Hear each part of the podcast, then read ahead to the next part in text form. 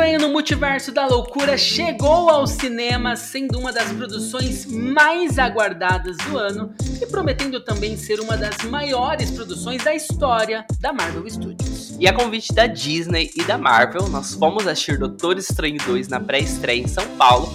E agora a gente vai falar o que a gente achou do filme com bastante spoiler. Então, se você ainda não assistiu e não gosta de spoiler, fuja daqui. Eu sou o Alisson Doni. E eu sou o Léo Marcomini. Sejam bem-vindos ao E aí Assistiu. Meu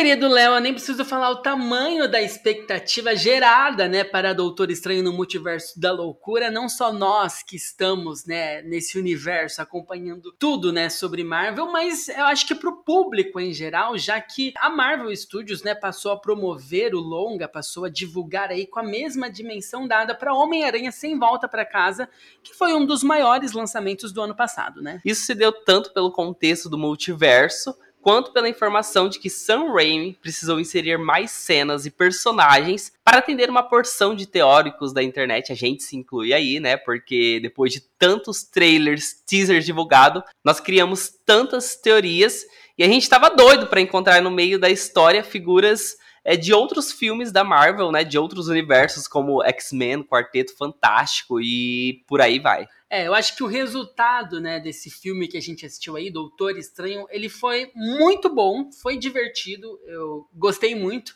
É, assistindo ao filme, teve vários momentos ali que eu chacoalhei a cadeira do cinema e eu acho que a história foi bem amarrada, né? Como tem a legítima assinatura que já falamos, né, de Sam Raimi, que está por trás aí dessa produção e que traz na sua bagagem, né, uma vasta experiência no cinema de terror, né? Ele tem alguns filmes ali que marcaram bastante o público, como O Homem nas Trevas, Evil Dead e por aí vai. Bom, mas vamos lá já falar um pouco sobre a trama do filme, que parece que já começa com um sentimento de urgência, apresentando a América Chaves, né? Uma garota que possui a habilidade de viajar pelo multiverso, mas não consegue controlar esses poderes que se manifestam apenas nos momentos assim de maior tensão que ela se sente em perigo. É, ela acaba aparecendo ali logo na primeira cena, né, escapando de uma morte dada como certa e vai parar nessa realidade regular, a realidade que a gente já conhece dentro né, dos filmes da Marvel. Lá ela encontra então Steve, né, o Dr. Steve Stranger,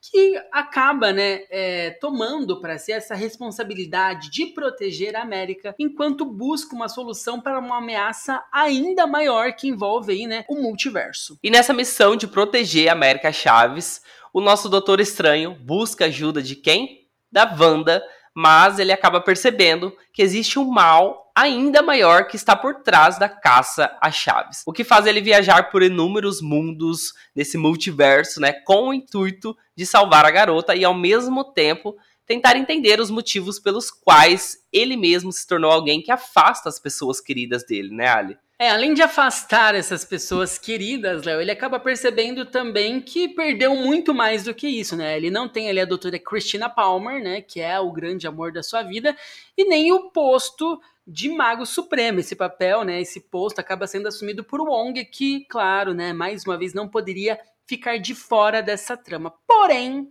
eu queria ver um pouco mais do Wong. Eu acho que ele tem ali as suas cenas né, que trazem ali algum alívio cômico, mas eu não vejo nesse personagem em si, para esse filme, é, um arco dramático, um arco de ação muito importante. Ele é mais um coadjuvante ali na história. E eu acho que isso poderia ser explorado de uma forma melhor aqui nesse roteiro, nessa trama. E sempre que tem um lançamento da Marvel, todo mundo fica muito curioso para entender a história, principalmente agora em Doutor Estranho Multiverso da Loucura. Tivemos outras produções anteriores da Marvel que abordaram muito essa questão de viagem pelo multiverso. Tivemos, né, é, Homem-Aranha sem volta para casa, o mais recente, tem Loki, tem WandaVision, tem o Arif, né, né, que falou bastante disso, mas dentre todas essas produções, eu vejo que é, a que precisa ser assistida antes do filme é o WandaVision, né? Eu acho que ela se faz mais necessária, principalmente para a gente conhecer um pouco mais dessa personagem, né? Sobre o passado, sobre como o mundo foi cruel, assim, para a personagem de Elizabeth Olsen, que traz aqui, na minha opinião, uma de suas melhores atuações depois da série estrelada junto ali com Paul Bettany, né, no Disney Plus. Não, com certeza eu vejo que WandaVision, principalmente, é a produção assim fundamental para assistir, né, antes de ver Doutor Estranho 2. E para quem ainda não assistiu, eu tenho certeza que vai procurar lá no Disney Plus para ver agora, né? Porque eu vejo que a personagem tem um papel assim muito importante e fundamental para toda a trama de Doutor Estranho. É, eu vejo assim, quem não tá com paciência, não tá com saco pra maratonar o WandaVision antes do filme, o roteiro ele consegue ser bem construído e consegue situar bem tudo que tá acontecendo. Você não vai ficar perdido. Não vai ficar mas, boiando, é, né? não vai ficar boiando. Mas, é, quando você assiste essas produções anteriores, que a gente destacou aqui, principalmente o WandaVision, você tem uma noção maior do que tudo que tá, de tudo que está acontecendo, né? Os easter eggs que são apontados, visualmente falando, tem muita coisa, vários personagens que vieram dessas produções anteriores. O próprio livro, né, o Darkhold ali, ele aparece na, na série de WandaVision. Então e... a gente consegue entender isso muito bem, né? De Sim, eu acho, eu acho que a gente consegue até de certa forma, assim, entre aspas, compreender a motivação da Wanda para tudo isso que ela tá fazendo em Doutor Estranho 2, né? Sim, com certeza. E falando em roteiro, né, vale destacar aqui a bela amarração promovida por Michael Weldron, né? A gente já falou aqui de Loki, ele também, né, fez parte da produção e do roteiro de Loki, se aproximando, né, desse universo da Marvel, é, e ainda mais dessa questão que a gente tá falando aqui do multiverso. Ele também tem no seu currículo uma colaboração, né, com a estimada animação Rick Murray, que também, Trabalha né, Léo? Isso, eu acho que é a maior referência, traz muito né? sobre isso, sobre viagem, sobre multiverso. Mas não se preocupe, porque para te ajudar, a gente já fez no nosso perfil lá na Cult uma galeria com todas as produções da Marvel que você precisa assistir, que você pode assistir para entender melhor esse multiverso. A Cult é a rede social perfeita pra gente que ama filmes e séries, porque lá a gente pode organizar tudo que a gente assiste, o que a gente lê, o que a gente ouve, e nós já estamos esperando por vocês lá, né, Ari? Sim, a Cult é um app, então tá super fácil, é só você baixar e criar a sua conta. Cult é K e o link tá na descrição do episódio.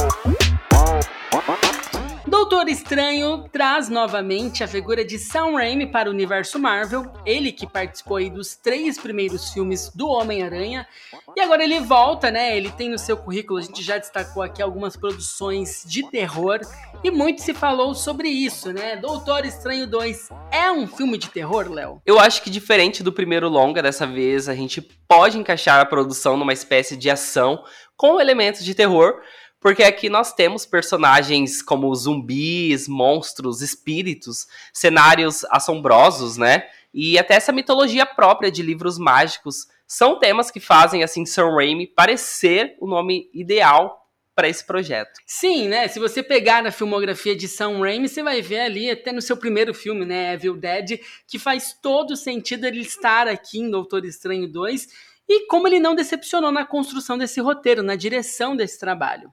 Eu concordo que ele não decepcionou e a gente fica até surpreso pela Marvel ter permitido uma porção de cenas de mortes chocantes, né? Que é, ele nossa, fez. teve uma hora ali que eu fiquei assim, até dei um pulo na, na cadeira do cinema porque é, é algumas coisas assim que a gente não estava esperando mesmo, algumas Bem coisas chocante, que nós né? só viríamos em filmes de suspense, de terror ali, né? Então isso imprime muito bem as digitais de Sam Raimi. Eu acho que é uma característica dele que foi colocada na medida certa. Não descaracterizou um filme da Marvel. Né? A gente tem ali é, realmente um segmento que foi mantido, mas nós temos... Foi, foi interessante, né? Foi, Ver- foi interessante, mas nós temos igual essas cenas que conseguiram é, dar uma nova direção para essa narrativa, né? Que foram muito bem colocadas e, como eu já falei, na medida certa. Essa cena a gente já vê logo no início do filme, quando o Doutor Estranho é atingido ali na perna, no peito, né?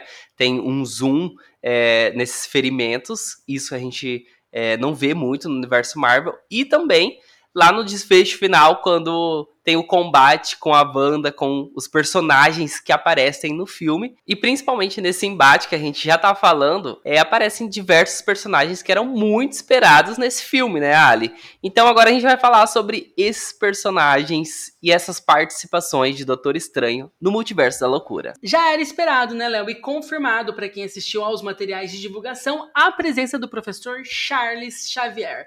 A formação dos Illuminates né, traz ainda a tão sonhada escalação de John Krasinski como o Senhor Fantástico. Na sala que nós assistimos, principalmente quando o professor Xavier aparece, eu acho que foi um dos momentos mais, assim, emocionantes, mais eletrizantes, que teve a reação do público. Todo mundo comemorou. Eu acho que só isso já seria o suficiente para levar a gente à loucura. Mas eles também estão acompanhados de Hayley Atwell, a Capitã Carter, e com esse filme, a atriz completa 11 anos no MCU, sendo uma das poucas a passar por todas as quatro fases do MCU. E para os dois últimos integrantes de Os Illuminates, temos também Ansel Mount como Raio Negro, né, o mesmo ator da série Inumanos, como já havia sido vazado, né, no trailer ali ele aparecia, e a variante da Capitã Marvel, interpretada aqui pela Maria Rainbow. Falando das participações, uma das maiores teorias e especulações era de que o Homem de Ferro de Tom Cruise estaria em Doutor Estranho,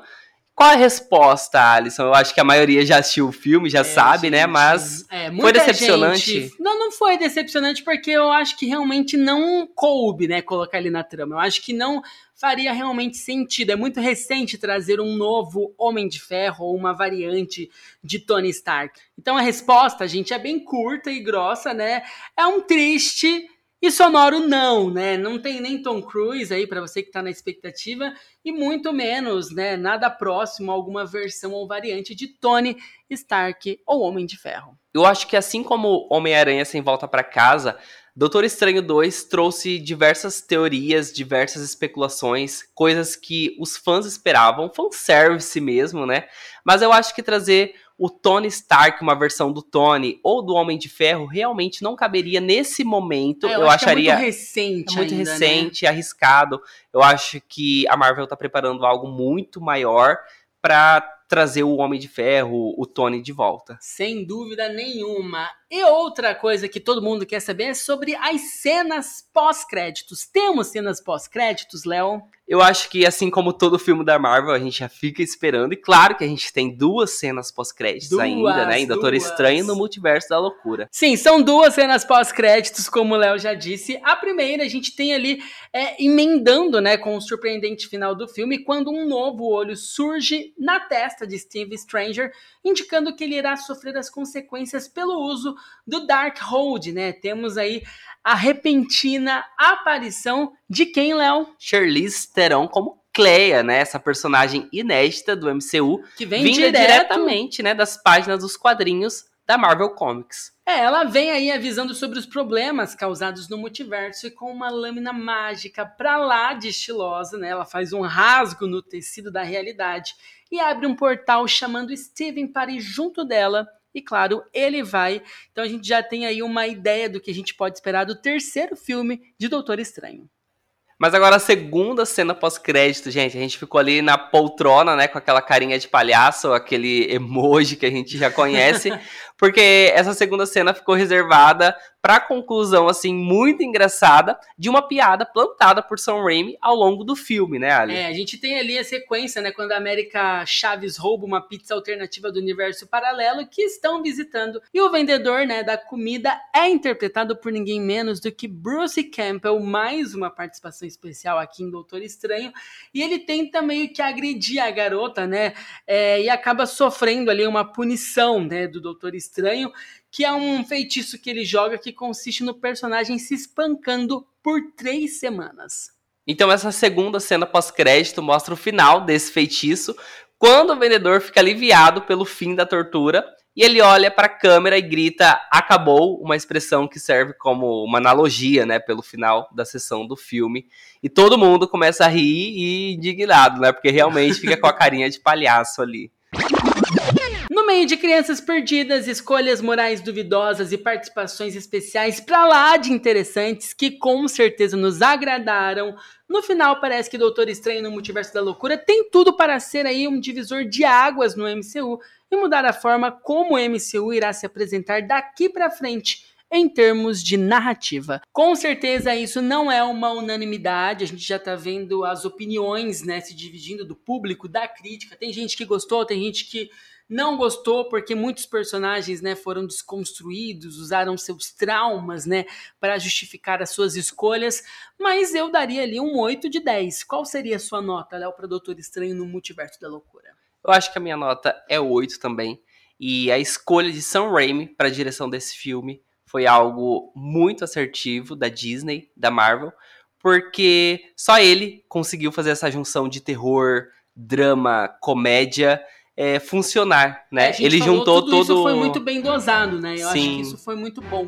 Isso sem dúvida nenhuma foi algo positivo. Né? Sim, ele fez esse multiverso funcionar. E a gente tá ansioso, né? Tomara que ele se mantenha aí no próximo filme de Doutor Estranho. Já estamos aqui com várias teorias na cabeça. Mas é isso, eu quero aproveitar esse espaço e agradecer pela audiência de vocês. Pela primeira vez entramos no top 10 na categoria de filmes e séries, né? No Spotify. E isso deve muita audiência de vocês. Estamos Muito obrigado. muito felizes. E na próxima semana a gente tá de volta aqui No no E aí, E aí assistiu? Assistiu.